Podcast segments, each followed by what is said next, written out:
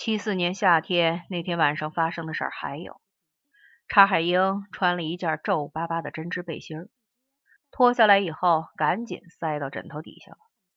王二还觉得她的皮肤有点绿，因为她老穿那件旧军衣。至于他要动手打她的事儿，他是这么解释的：“你老跟我装傻。”但是王二一点也记不得自己曾经装傻。像这样的事儿，要一点一点才能想得起来。也许他不是装傻，而是原本就傻。在他家的床上，王二总喜欢盘腿半跪半坐，把双脚坐在屁股下，把膝盖岔开，把手放在膝盖上。这时候，整个人就像一朵扎出的纸花，或者崩开了的松球。从一个底子，王二的屁股里放射出各种东西。他的上身，他的折叠过的腿，他的阴毛和阴茎，他们是黑黑的一窝，每一件东西都坚挺不衰。到了那个时候，麻木也好，装傻也好，全都结束了。踩中完了时就是这样的。小时候，我从外面回家，见到我爸爸怒目圆睁朝我猛扑过来，心脏免不了要停止跳动。等到挨了揍就好了。虽然免不了要麻木的哭上几声，但主要是为了讨他欢心。揍我我不哭，恐怕他太难堪。王二胸口长了很多黑毛，紧紧的蜷在一起，好像一些小球，因此他的胸口好像生了黑锈一样。拔下一根放在手掌里，依然是一个小球。如果抓住两端扯开的话，就会变成一根弯弯曲曲的线。放开后又会缩回去，因此每根毛里都好像是有生命。夜晚，王二躺在床上时，查海英指指他的胸口，问道：“可以吗？”他在胸口拍一下，他就把头枕上去，把大辫子搭在王二的肚子上。如果他用便梢扫那个地方，他就会勃起，勃起了就能性交。这点东西根本不似王二所有。他家里那间小屋子很闷，性交时他有快感。那时候他用手把脸遮一下，发出擤鼻子一样的声音，一会儿就过去了。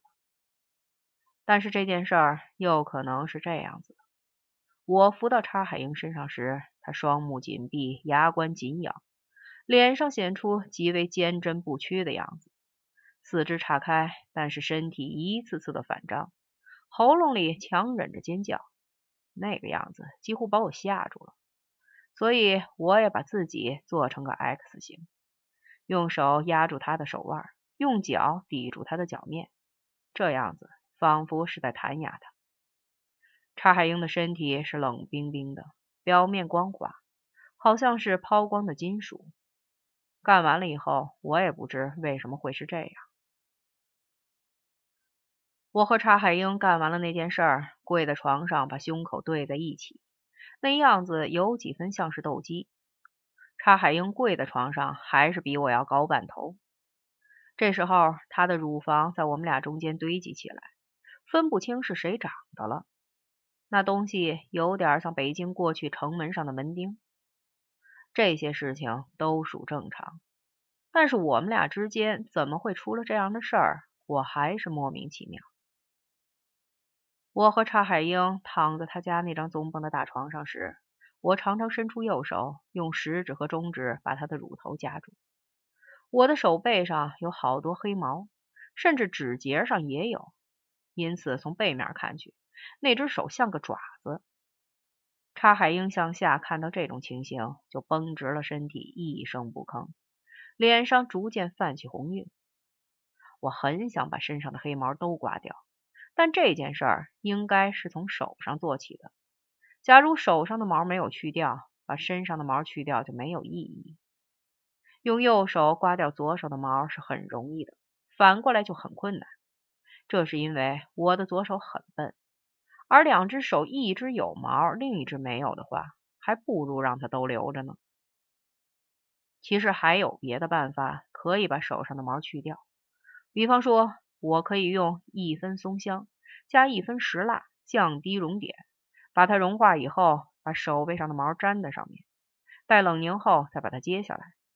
屠宰场就用这种办法给猪头拔毛。但是我觉得没必要这样子和自己过不去。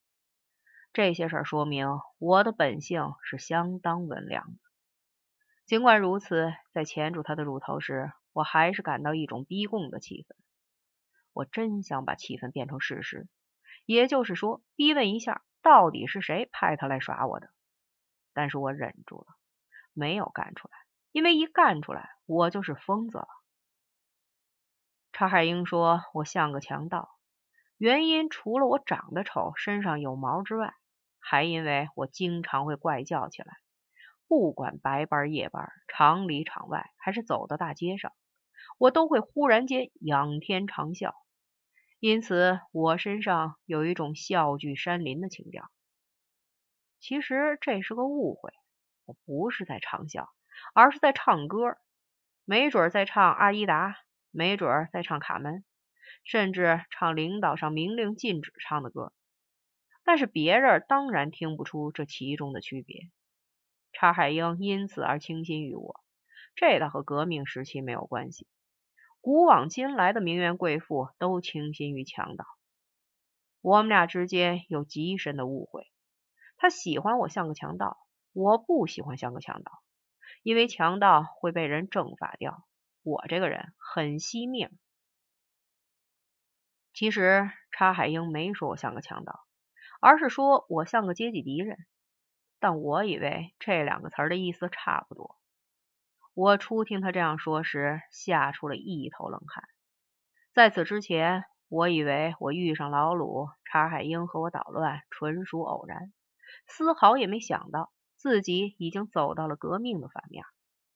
后来，查海英又安慰我说：“不要紧，你只是像阶级敌人，并不是阶级敌人。”听了这样的话，心里总有点不受用。假如我理解的不错的话，成为阶级敌人就是中了革命时期的头彩了。这方面的例子我知道一些，比方说我们的一个同学在六六年弄坏了一张毛主席像，当时就吓得满地乱滚，嗷嗷怪叫。后来他没有被枪毙掉，但也差得不很远。每一个从革命时期过来的人都会承认。中头彩是当时最具刺激的事情，无与伦比的刺激。我十三四岁的时候，常常独自到颐和园去玩。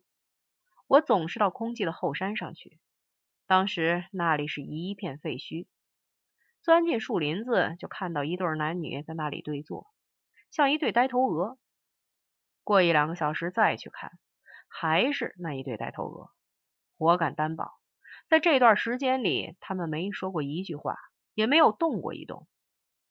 我对此很不满意，就爬到山上面去，找些大石头朝他们的方向滚过去，然后就在原地潜伏下来，等他们上山来找我算账。等了好久，他们也不来，所以我又下山去，到原来的地方去看，发现他们不在那里了。他们在不远的地方，还是在呆坐着。这种情形用北京话来说叫做“慎着”。也许当年我就想到了，总有一个时候，这两个慎着的人会开始呆头呆脑的性交。这件事儿让我受不了。事隔这么多年，我还是有点纳闷：人家呆头呆脑的性交，我有什么可受不了的？也许是那种景象可爱的叫人受不了吧。而我自己开始和查海英性交时，也是呆头呆脑。在革命时期，所有的人都在渗着，就像一滴水落到土上，马上就失去了形状，变成了千千万万的土粒和颗粒的间隙，或者早晚附着在煤烟上的雾。假如一滴水可以思想的话，散在土里或者飞在大气里的水分肯定不能。经过了一阵呆若木鸡的阶段后，它们就飘散了。甚至就是等待中复彩。我一生一世都在绞尽脑汁的想，怎么才能摆脱这种甚着的状态。等到我感觉和查海英之间有一点甚着的意思，就和他吹了。而且当时强化社会治安的运动也结束了。使我意外的是，一点都没有要缠着我的意思，说吹就吹了。这件事儿也纯属可疑。